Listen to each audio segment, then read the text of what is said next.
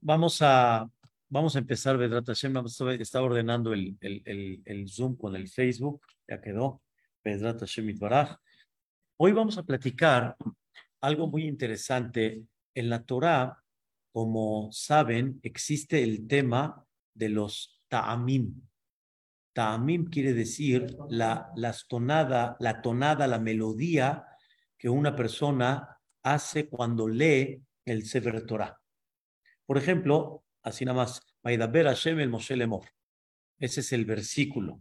Pero se lee ese versículo con una melodía, que cada palabra viene con una melodía, se le llama ta'amim. Ta'am viene de la palabra sabor.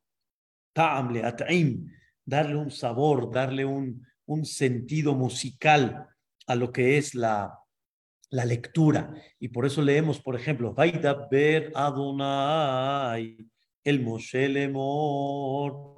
Hay muchos ta'amim en la Torah. Hay unos que suben y bajan, hay unos que es hacia abajo, hay unos que es como eh, una interrupción, como dice uno, pasek, así, pasek, como que párale. Y la realidad es de que bajo la tonada tú mismo te puedes dar cuenta hasta cómo se explica la Torah, cómo se unen las palabras. ¿Cómo puedes decir que esta palabra viene acá y no viene acá? Viene unida con la de atrás y no viene unida con la de, con la de adelante. Y bajo los ta'amim te das cuenta cómo realmente está unida.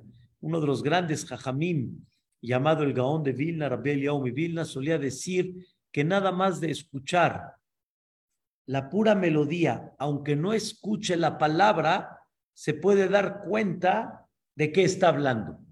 Y por eso es muy importante que el Baal Coré, el que lee el Sefer Torah, realmente mencione y pronuncie la melodía en cada palabra tal cual como es y no cruzar, porque tú puedes hacer una melodía en esta palabra que no es, pero te salió. La palabra la leíste bien, pero no la musicalizaste, digamos, como debe de ser. Y la Torah es perfecta, la Torah es exacta. Hay un, así se dice para que nos entendamos, hay una melodía que se llama un ta'am, ¿ok? Ta'am, una melodía que es única, única en la Torah y nada más está en la Torá en cuatro ocasiones. Nada más, en toda la Torá, en cuatro ocasiones. Se le llama esa melodía Shalshelet. Shalshelet es una, nada más así para que se las dibuje, es un zigzag. O sea, así, así los, que, los que conocen bien el Humash, es como si fuera un zigzag, así, así, así, así, así, así un zigzag, como si fuera un, eh, un pico acá, un pico del otro lado, un pico aquí, un pico del otro lado, un zigzag. Esa es una tonada que se lee, se lee especial y nada más en la Torah hay cuatro ocasiones, no más, ¿eh? en cuatro ocasiones. Y vamos a tratar de analizar un poquito por qué esta melodía, ¿Por qué nada más en cuatro ocasiones? ¿Qué realmente representa esta melodía que se le llama Shalshelet? ¿Sí? Nosotros los sefaradim, esta melodía la leemos como temblando. Así. Shalshelet, como temblando. Como que estoy temblando en este momento. ¿Ok? Shalshelet, temblando. Los Ashkenazim la leen Shal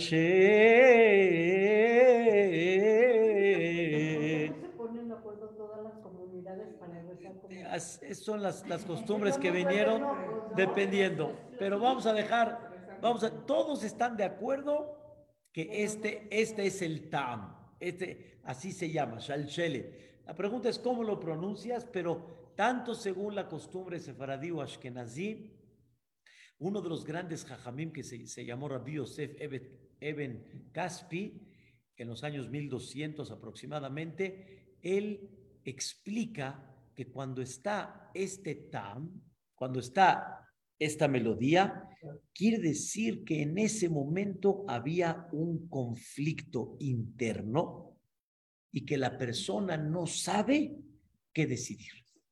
No sabe. Está en un conflicto, está en una lucha interna, está, como decimos aquí en español, en una decisión muy importante en la vida, muy decisiva en la vida. Entonces les voy a dar los ejemplos. Y, como que se atora la persona, sí o no.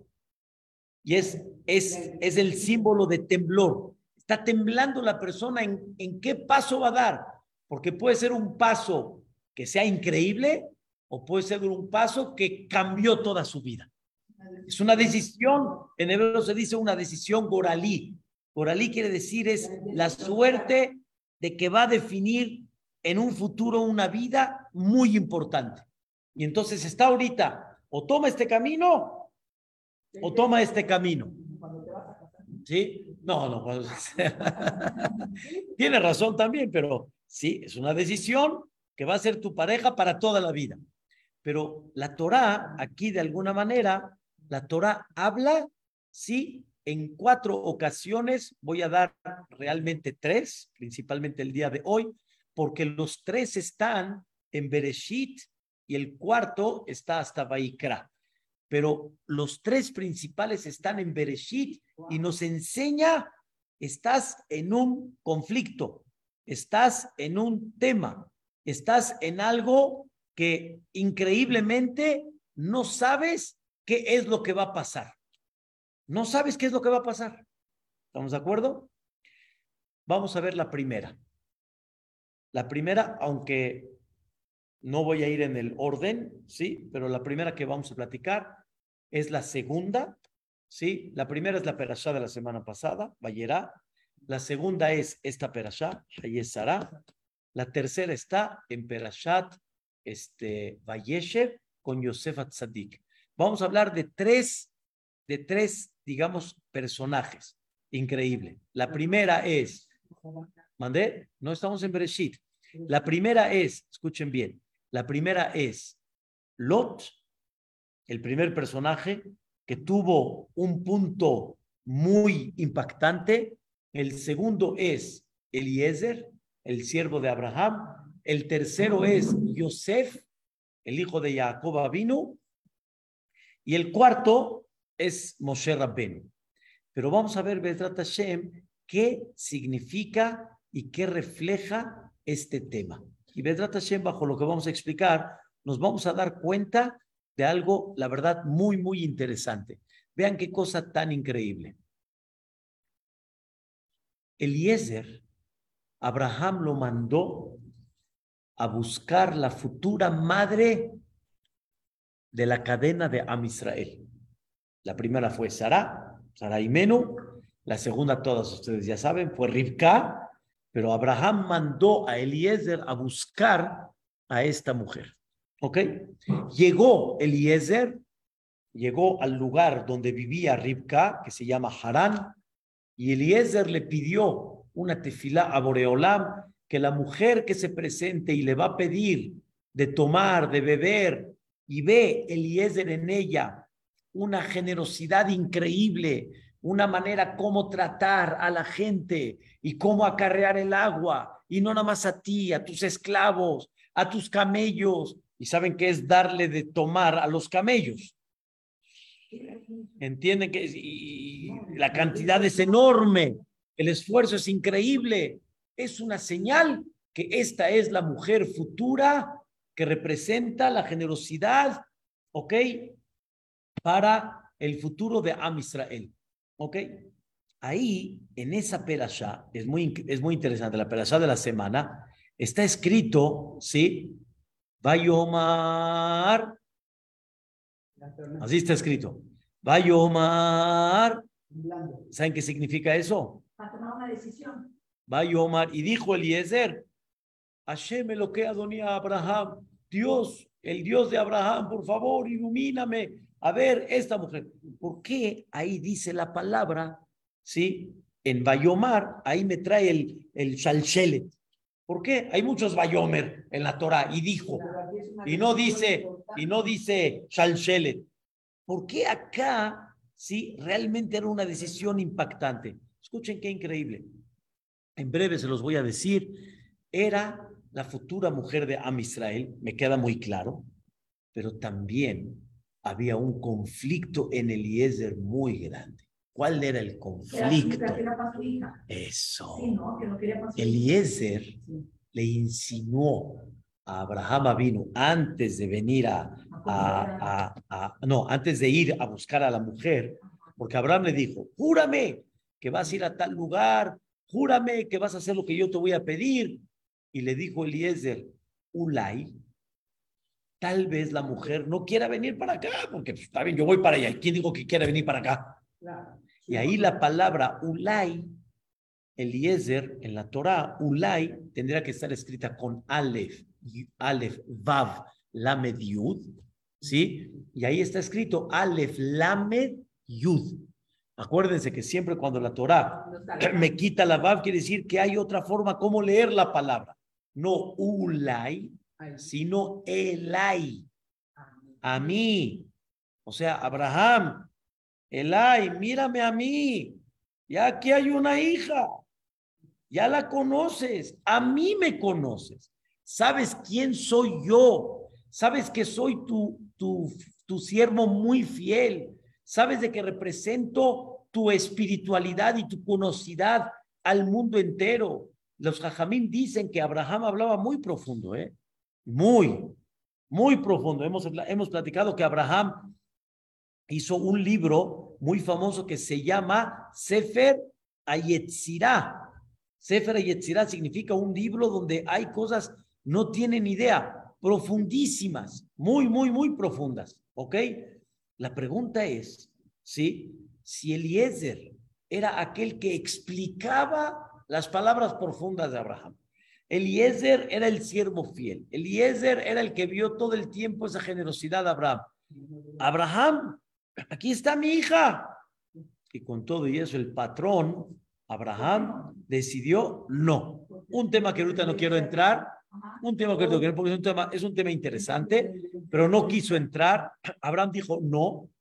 Híjole, Eliezer como que entiende que si el patrón que dijo no, es no.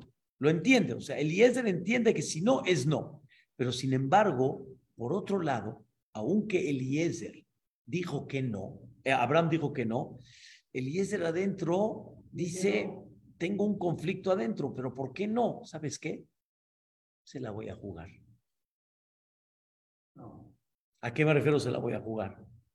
Intenté, hice lo posible y no salió. Y no salió. Entonces, pudiéramos de alguna manera, ¿sí? Pudiéramos de alguna manera este, ver la manera cómo tal vez lo puedo yo frenar. Ese era el conflicto de Eliezer. Tenía un conflicto enorme. Era su hija la futura madre, su hija la futura herencia, su hijo, o sea, imagínense qué representa todo eso, ¿sí? No era algo de celo, algo de envidia, algo de, así como hoy en día que quieres a los de la Hayi, no, no, no, no, no, no. Era, era, era todo un futuro, era todo Am Israel. Al final, Eliezer, en ese Bayomar, logró controlar, logró vencer su interés personal y trabajar que realmente sea limpio para Abraham Avino. Y al final encontró a Ribka, hizo lo que tenía que hacer y como ya sabemos. Entonces, ¿qué aprendemos acá? ¿Cómo existen momentos que de, mucha decisión. Decisión de todo un futuro. Y ese es el shalshelet. ¿Ok? Shalshelet. ¿Ok? De duda.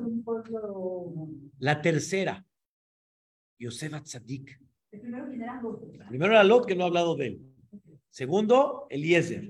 Tercero, Yosef. Yosef, sabemos la historia.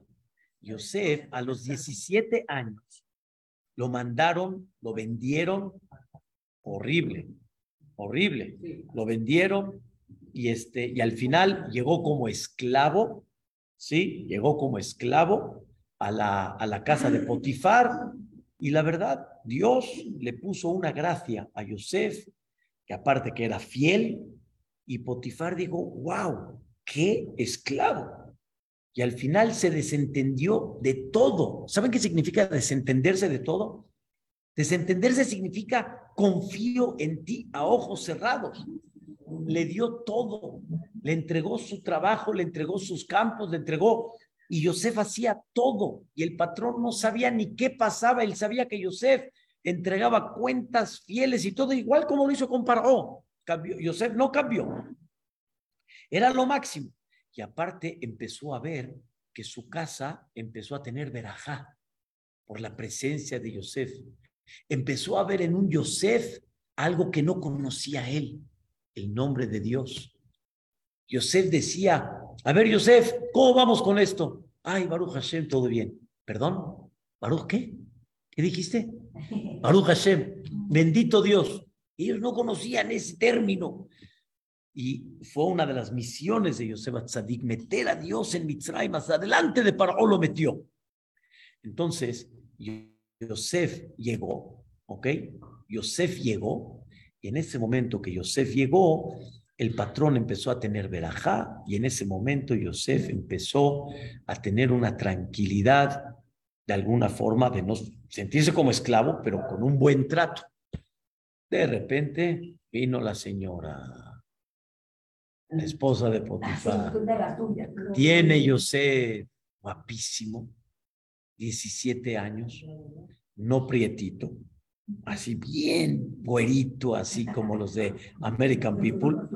No, no, nada más, lo digo así nada más de... Entonces llegó, escuchen bien, ¿eh? llegó la esposa de Potifar y le dijo a Yosef estas palabras. mi acuéstate conmigo. Directo. Y Yosef lo llama el No la escuchó. No, no y no y no. La Gemara dice que esta mujer hizo lo imposible. Se cambiaba a cada rato. De repente, de repente perfumes. De repente, Yosef tal vez estaba agachado. Me da pena que no, no me lo tomen así, pero de repente estaba agachado y todo, y ella ponía el su pie, y así, o sea, provocaba para que, lo, para que y le decía, veme. Y Yosef no la veía. Y le decía, te voy a cegar los ojos. Y él decía, no sé, que sí, no sé. decía, te, voy a cegar los ojos. Y Yosef le decía, ¿por qué a Jibrim? Dios es el que da la vista. En una ocasión lo agarró y le puso acá para que la viera y para que no agache. Y agachaba la vista. Le dice, te voy a, Barminan, te voy a quitar para que no puedas caminar. Hashem Zokef Kefufim. O sea, era, hola, ¿cuánto Yosef puede aguantar? ¿Cuánto? En una de esas, en una de esas, Yosef le dijo, pero mira lo que ha confiado tu marido en mí. Se desentendió de todo. Nadie tiene eh, acceso tanto como yo. Lo único que él tiene suyo es su esposa. ¿Cómo crees que voy a hacer una cosa, una semejante barbaridad? Que aparte le voy a pecar a Boreolam. Número uno, no es ético. No es musaría, así se dice. Dos, ahí está el jefecito arriba. Tres, yo tengo otra educación. Dice, ¿cómo lo voy a hacer? ¿Cómo?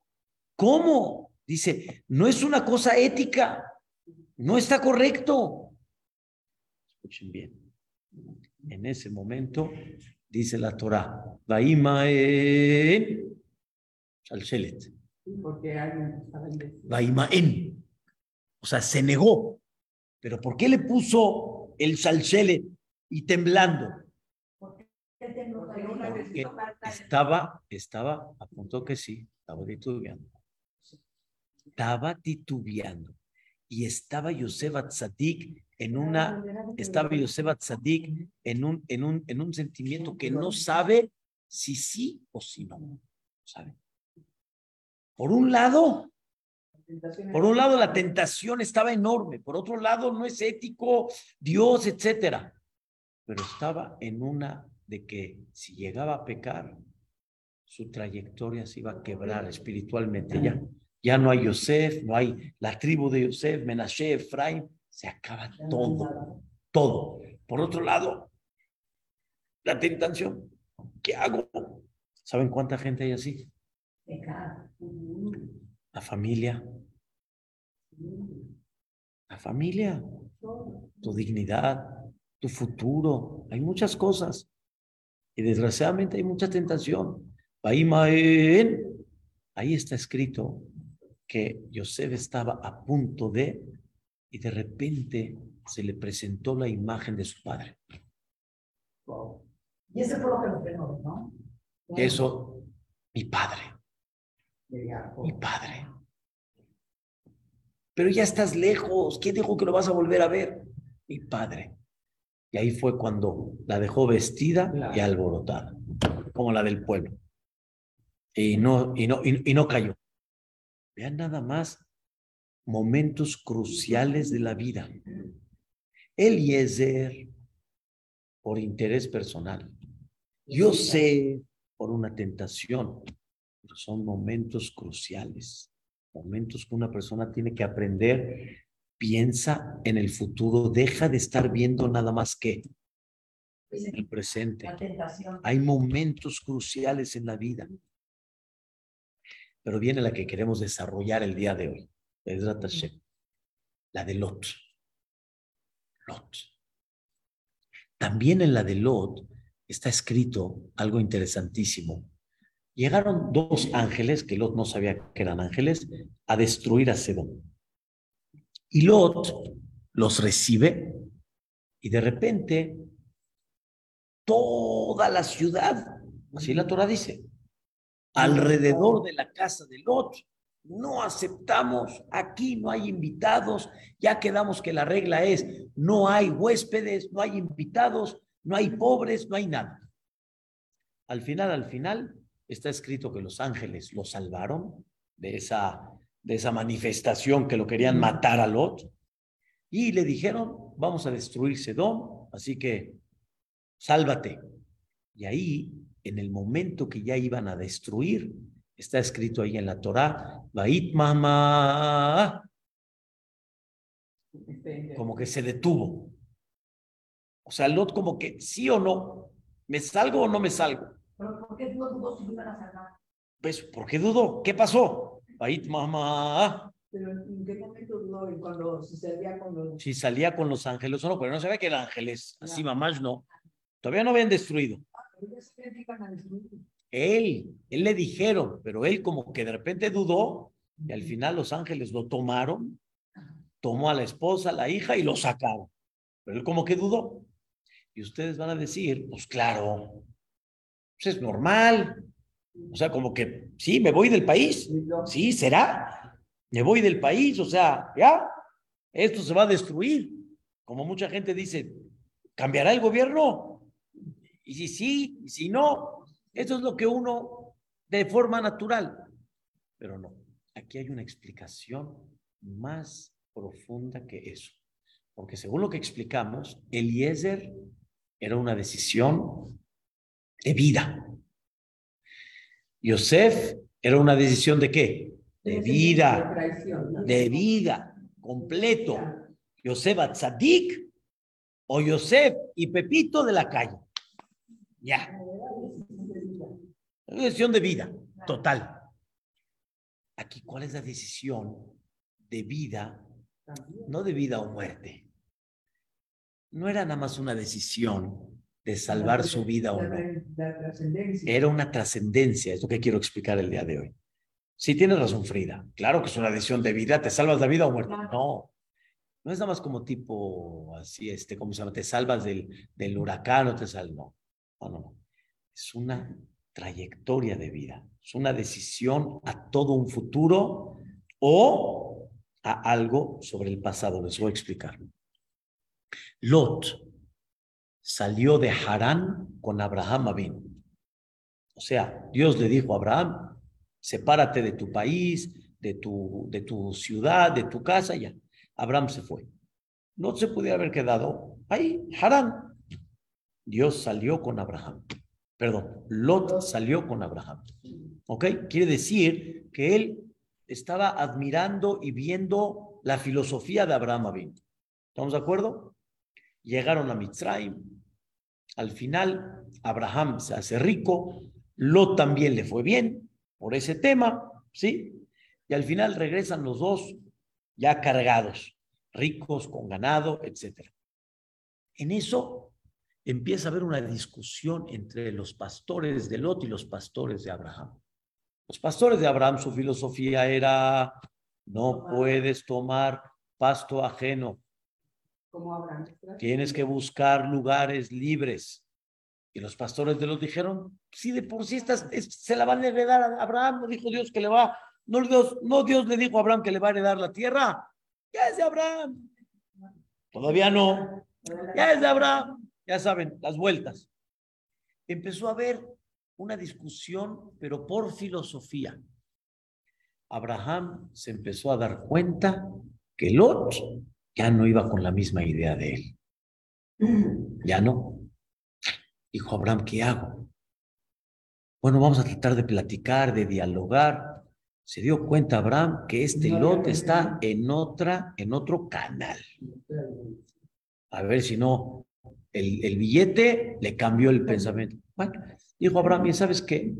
¿Por qué vamos a tener pleito entre tú y yo? Anashima Nahnu, somos, escúcheme la palabra, ¿eh? Somos hermanos. Somos hermanos. Yo no quiero tener pleito contigo. No quiero tener.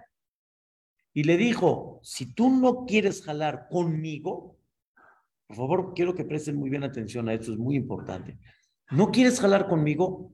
No podemos seguir juntos porque vamos a chocar todo el tiempo. O sea, yo quiero A y tú quieres B. ¿Sí? Yo quiero espiritualidad y a ti te gusta time is money. No vamos a caminar. Yo también tengo dinero, pero no ese es el objetivo de mi vida. Yo estoy haciendo llamados Beshem Hashem. Yo sé, este, yo, yo hago eh, y promuevo a Dios aquí en esta vida esto es un medio nada más. Y Lot al final le dijo a Abraham, sí, efectivamente, nos separamos. Y Lot vio una ciudad que se llama Sedom. Lot Mikedem. Así dice el Pasuk, lo explico en breve, dice el comentarista Rashi, Lot dijo, no quiero ni a Abraham ni a su Dios. ¿Sabes qué? A mí me gusta esto. ¿Y a dónde se fue a vivir? A un país, a un país que no les interesaba nada lo que era atender al pobre, considerar al compañero, considerar al huésped. Nada más para que tengan idea qué, cuál es la idea de ahí. Ahí está escrito que había un pobre, porque Dios dice, voy a bajar a escuchar el grito de una jovencita. Hubo un grito ¿Qué pasó? ¿Quién gritó? Y Dios dijo, hasta aquí, es la gota que derramó el vaso, voy a destruir a Sedón. Como les platiqué hace semanas atrás, un país que no quiere Hesed, nada, no es digno de vivir. El mundo se, el mundo se mantiene con Hesed, así es. Claro, y con todo y eso fue. Por, por eso la misma Torah destaca, vean, Sedom, Raim, Hataim, y no le importó. Eran gente mala, pecadora, y no le importó. Ahí está escrito que había un pobre, que este pobre no había. Nadie lo puede mantener. No hay forma que pueda comer, no había ni árboles frutales en la calle. Mandaron a cortar todos los árboles frutales para que nadie tenga cómo comer de ahí. Era, era impresionante. De repente ven a un pobre, una de dos, o se va o se muere, porque no hay quien lo atienda. Y ven que el pobre, un día, dos, tres, cuatro, está vivo, alguien lo está manteniendo. La FBI, hay que investigar. Y agarraron y efectivamente era la hija de Lot.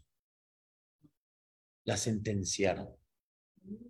La pena, la pena de muerte. Agarraron, la pusieron en, una, en un panal de abeja, la llenaron de miel y vamos, a picar, a picar, a picar. Dice, entiendan, cuando viene un pobre es como una abeja que viene a picar.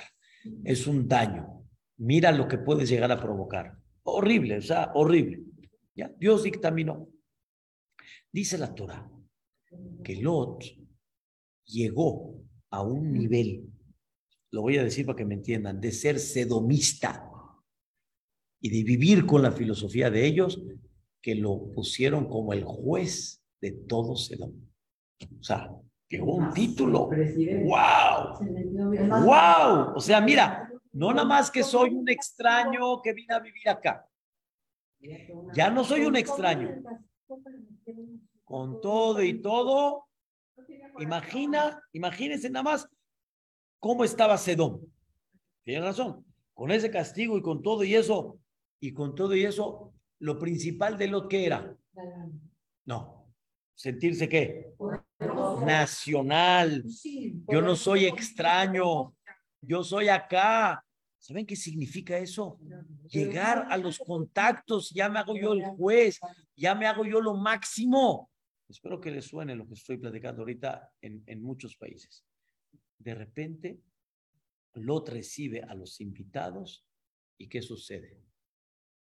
Todo, todo, todo el pueblo se le vino encima. Todo el pueblo. ¿Y qué creen que le dijo? Les dijo Lot, no, no me los toquen. No me los toquen. Pero bajo lo que dijo Sofía, les doy a, sus dos hijas que están vírgenes, hagan lo que quieran con ellas, pero no me toquen a los invitados. Lot, espérame, sacrificas a tus hijas por... No, no te entiendo. Viene, viene Sedón y le dijo, escuchen bien, ¿eh?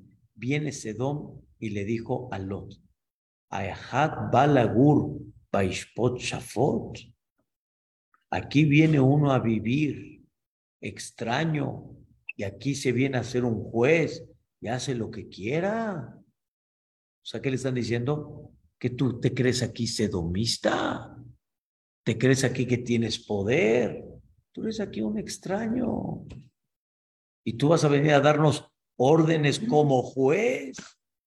Tú aquí no tienes nada, pero ¿cómo me acaban de poner juez?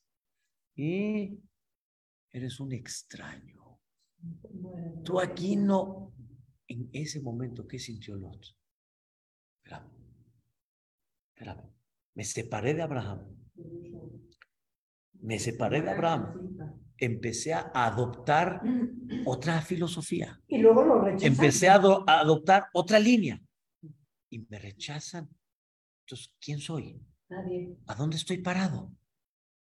¿Qué es toda mi decisión? ¿Qué? ¿Qué pasó? Sigue la Torah y dice, sí, quítate porque te vamos a dañar a ti ahora. A mí, al juez. ¿Cómo? Llega y le dice los ángeles, vamos a destruir Sedón. Así que todo el que quiera salvar, ve. Fue con sus dos hijas casadas. En su momento, él ya casó a las hijas con quién? Sedomistas. Él es de Sedón. Él es de Sedón. Él ya tiene do, lo que le haya visto, como en Alemania. Lo que, lo, que, lo que le haya visto. Le vio lo máximo. Le vio, es que Sedom era, una, era, era, era lo máximo que había. En la, tierra, en, terreno, en gobierno y todo. Desde que lo llevó Lot a su casa, ya sabía que eran ángeles. No, no, no, no, no. Entonces, no, él de todo eso. No, pero no, porque es Ahnasat o sea, invitados. Ahí está que la misma hija de Lot también tuvo esa, esa parte. O sea, ese, ese tema de ver por el prójimo de alguna manera no se le quitó a Lot. Esa parte no se le quitó. Es un tema interesante, hay que analizarlo, pero esa parte Lot la tenía muy arraigada. Entonces, llega Lot y va, escuchen bien, con sus yernos. Y dice la Torah, Los, los yernos se burlaban de él. ¿Qué estás hablando? ¿Cómo? Te estoy diciendo que el país se va a destruir. O sea, ni sus yernos le daban valor a la palabra del Lot. ¿Qué me estás hablando? ¿Qué me estás diciendo? ¿Saben cómo se sintió Lot en ese momento? Él es juez. Él es sedomista. Mira cómo casé a mis hijas. Y ahora mi palabra, ¿qué? No vale. Se cayó todo. Lot está viendo que todo lo que él escogió, todo lo que él trabajó, todo lo que él invirtió pensando de que esta es, vamos a decir así, la vida, esta es la filosofía, todo se cayó. Entonces, ¿qué, pasó? ¿Quién soy yo? ¿Y la esposa igual que él? ¿Qué? Pues ¿Quién pasó? ¿Qué, ¿Qué pasó conmigo? ¿En dónde estoy parado? Ah. No es una decisión ahorita de vida o muerte. Es una decisión diferente. Es una decisión de que, ¿qué? Digamos, Sedón se destruye. Entonces, ¿qué? ¿Qué? Ahora, ¿qué? Todo lo que trabajé, ¿qué? ¿Qué pasa? ¿Qué sucede? Dice Rav Zaks, dice, esto no es lo que pasó en Alemania. Yo vi, porque llegaron libros de nuestra comunidad de hermanas que nací, cómo se sentían ellos con un orgullo y mira lo que logramos. Y mira en música, en filosofía, en puestos, en cargos, en cargos, eh, cargos gubernamentales. Mira, mira lo que, mira lo que hemos logrado. Y de repente, ¿cómo? ¿Cómo? Yo soy más que tú. Ya ni yo soy más patriota que tú. ¿Qué me hablas? ¿Qué me hablas? De repente me señalas. ¿Saben la quiebra que hubo adentro? ¿Qué pasó? Entonces, ¿quién soy yo? O sea, no soy yo patriota, no soy nacional, no. Yo soy un extraño. ¿Quién soy yo? Le está tirando la vida completa. Es, es un trauma, es una paradoja impresionante. Y por eso, cuando le dijeron los ángeles, ya, porque si no vamos a destruir. ¿Será? Tal vez no. Y si sí, entonces, todo mi trabajo, ¿qué? ¿Dónde estoy? Todo lo que me separé de Abraham fue en vano, fue falso, no fue correcto. ¿De cómo? ¿De, de qué me hablas? ¿De qué me hablas? ¿Están escuchando? ¿De qué me hablas? Totalmente era una quiebra para él. Y realmente estaba a punto de decir, no, no, no me salgo, no, no puede ser. No puede ser. ¿Mandé? Sí, pero él dijo, como en Alemania, ya, va a pasar. Va a pasar, no va ya. Sí, ya, se va a arrepentir. Se va a arrepentir. Va a decir, eh, ya no va a pasar. Va a haber una manifestación. No vamos a estar de acuerdo. Va a pasar. No, no, puedes hacer esto. No. Tienen la idea. Pero fuertísima. Pero como había una promesa de Dios, Abraham vino de alguna manera que lo, lo, lo, tienen que proteger. Entonces, salvarlo, o sea, lo agarraron a Lot y lo salvaron.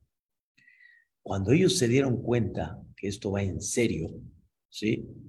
¿Qué le dijeron los ángeles a Lot, a la esposa, a las hijas? No, puedes voltear hacia atrás. los yernos no quisieron salir. Ah, de ahí se quedaron. Se rieron. No puedes voltear hacia atrás. No puedes. La esposa le fue. No, los ángeles le dijeron a Lot, no puedes voltear hacia atrás. No, porque fue la esposa. Escuchen la explicación filosófica filosófica. No puedes voltear hacia atrás, quiere decir, entiendo que estás pasando un trauma, entiendo que es, pero deja de voltear hacia atrás. Si vas a seguir volteando hacia atrás y diciendo, y tal vez no, o tal vez sí, este, o sabes que no, no me quiero desconectar de atrás, te vas a convertir en una estatua de sal. Recapacita y corta lo que hiciste atrás. Entiende tu tema y, como dicen, carpetazo. Y yo, nueva. Entonces nada más salió Lot con su esposa. Y sus dos hijas. No, no las casadas, las hijas solteras. A las casadas se le Rabino dice que, que también es para que no voltees a ver la discusión de tu hermano. Sí, sí, sí, pero ahorita lo estoy explicando filosóficamente. No voltees atrás porque la sal significa amargura. La sal. ¿La sal qué es? Amargura. ¿La sal a qué sabe? A sal. Está salado. Amargura. Volteas para atrás, no te desconectas. ¿Qué va a pasar? Amargura. Por eso se habla con... eh, por eso, Mandé- entiendo, entiendo, pero entiendo, por eso dice Bait Mahma, como explicamos, por eso estamos explicando cuál fue el punto de Lot. No fue nada más un tema de vida o muerte o no. Era un tema de qué? De, de principio, era un tema de toda la, de toda la trayectoria, de todo el pasado. ¿Sabe qué significa ese, ese trauma? Es un trauma, es un trauma tremendo, tremendo, impactante. ¿Saben? Independientemente al tema de lo que pasó en la Shoah, lo Aleno Barminan, Barminan, el trauma, el trauma. ¿Qué, qué decía Ana Frank en su diario? Alea Shalom. ¿Qué decía? ¿Qué pasa? ¿Qué pasa? ¿Qué hicimos? ¿Qué hicimos? Soy como tú. Vivo como tú. Hago lo que tú. ¿Qué pasa? ¿Qué sucede? Abraham vino, por otro lado, Abraham vino, ¿sí? Fue una de las personas que influyó en el mundo impactante. Impactante. Uno de los grandes comentaristas llamado el Meiri dice que logró impactar y cambiar la filosofía de muchísima gente. Y su amor al mundo era increíble, atendía a todos, le daba de comer a todos. O sea, era una persona increíble, increíble. Y con todo y eso, siempre se sintió, ¿sí? Apartado, ¿no? Ah, no, peregrino, no patriota, nacional, porque para él su filosofía que era, Olam, Olam. O sea, él no abandonó su filosofía. A donde iba era Shem Hashem, ¿sí? Hasta por Sedón pidió que no se destruya. Pero con todo y eso, nunca olvidó quién es él. Abraham pidió por Sedón que se salve, Abraham pidió por esto, Abraham pidió por el otro, pero nunca olvidó sus principios. No se nacionalizó como Kenaanita, ni como Sedomita. Él sabía su vida Él real. Dios decía, Sí, pero él, su vida, ¿qué es? ¿A dónde iba? ¿Qué era? ¿A dónde iba? ¿Qué era? visitante. Yo soy visitante.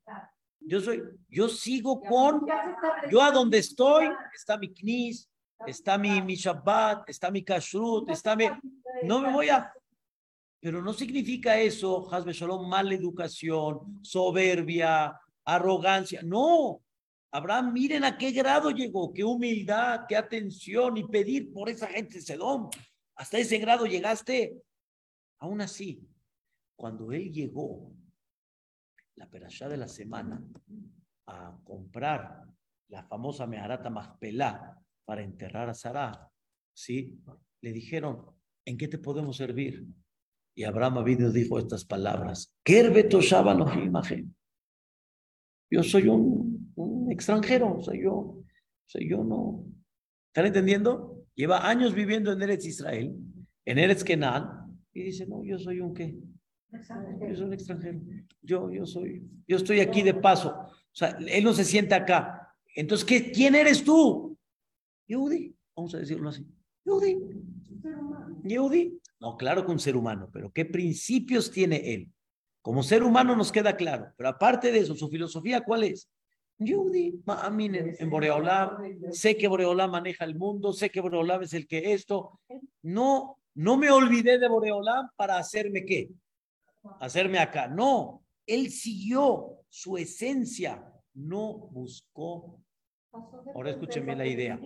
¿Por qué empiezas a olvidar tu Yahadut, tu judaísmo? ¿Por qué empiezas a olvidar tu esencia? Para caer bien. para ser aceptado. Para ser aceptado. Bien dicho. Para que me tomen. Abraham vino dijo, no, yo soy Gerbe Yo sigo siendo extraño. ¿Y qué creen que le contestaron a Abraham? Abraham, extraño, ni cielo. Tú eres aquí nací, tú eres aquí un, un hombre muy importante, tu palabra pesa, tu, tu filosofía es increíble. ¿Cómo? Soy un peregrino, soy un guerrero, un extraño, y me dices que soy Nesi Elohim. La respuesta es, escuchen bien, ¿eh? Cuando tú honras tu Yahadut, ¿sí? Ellos honran a tu persona. Cuando tú quieres este, despreciar tu Yahadut para que ellos te honren, es cuando tarde o temprano te recuerdan y te desprecian. Está fuerte, pero es real. Pero es, lo que pasó con nosotros. Este, este punto es lo que dijo este Rapsax en esa, en esa parte que mencionó ese punto tan impactante. Vean, que, vean, vean, qué cosa. El mundo rechaza, ¿sí? A aquellos que rechazan su identidad original. Y aquellos que honran su identidad original, ¿sí? Ahí es donde el mundo honra a esa persona. Y hay que recordar esto. Hay que recordar esto. Una cosa importantísima. El mundo honra al Yehud que honra a su Yahadut. Y si Hazbe Shalom no, ahí es donde está la caída. Y es real, ¿eh? Es real. ¿Ustedes qué? ¿Qué se creen acá? Ya tomaron un poquito de ella, empiezan a... ¿Qué hice? Así es. Así es. Por eso es muy importante. ¿Qué aprendemos del otro? Aprende del otro. No cambies. No cambies tu esencia. Tu esencia es tu esencia. Hubo mucha gente Hubo mucha gente que de alguna manera perdió esa, esa, esa, esa identidad total. No la pierdas, no la pierdas, porque es importante que realmente la mantengas. Y por eso cuando una persona honra, así también ese honor va a recibir. Una vez en el gobierno en Eres Israel quisieron darle un premio Nobel, ¿sí? Mundial, ¿sí? A un profesor, Robert, en la cual iba a ser algo muy importante y como iba a ser en Shabbat, él dijo, no, no acepto, no quiero. Y dijeron, pero ¿cómo? ¿Cómo les vamos a decir? ¡Ay! Y al final pues, tuvieron que decirles porque él no aceptaba. Y dijeron, perdón, no sabíamos. Disculpa, no sabíamos. Honra tu Yahadut y realmente van a honrar a la persona en sí. Ojalá que Vedrat Hashem entendamos este punto tan importante y que Boreolam nos cuide. Shana. Amén. Que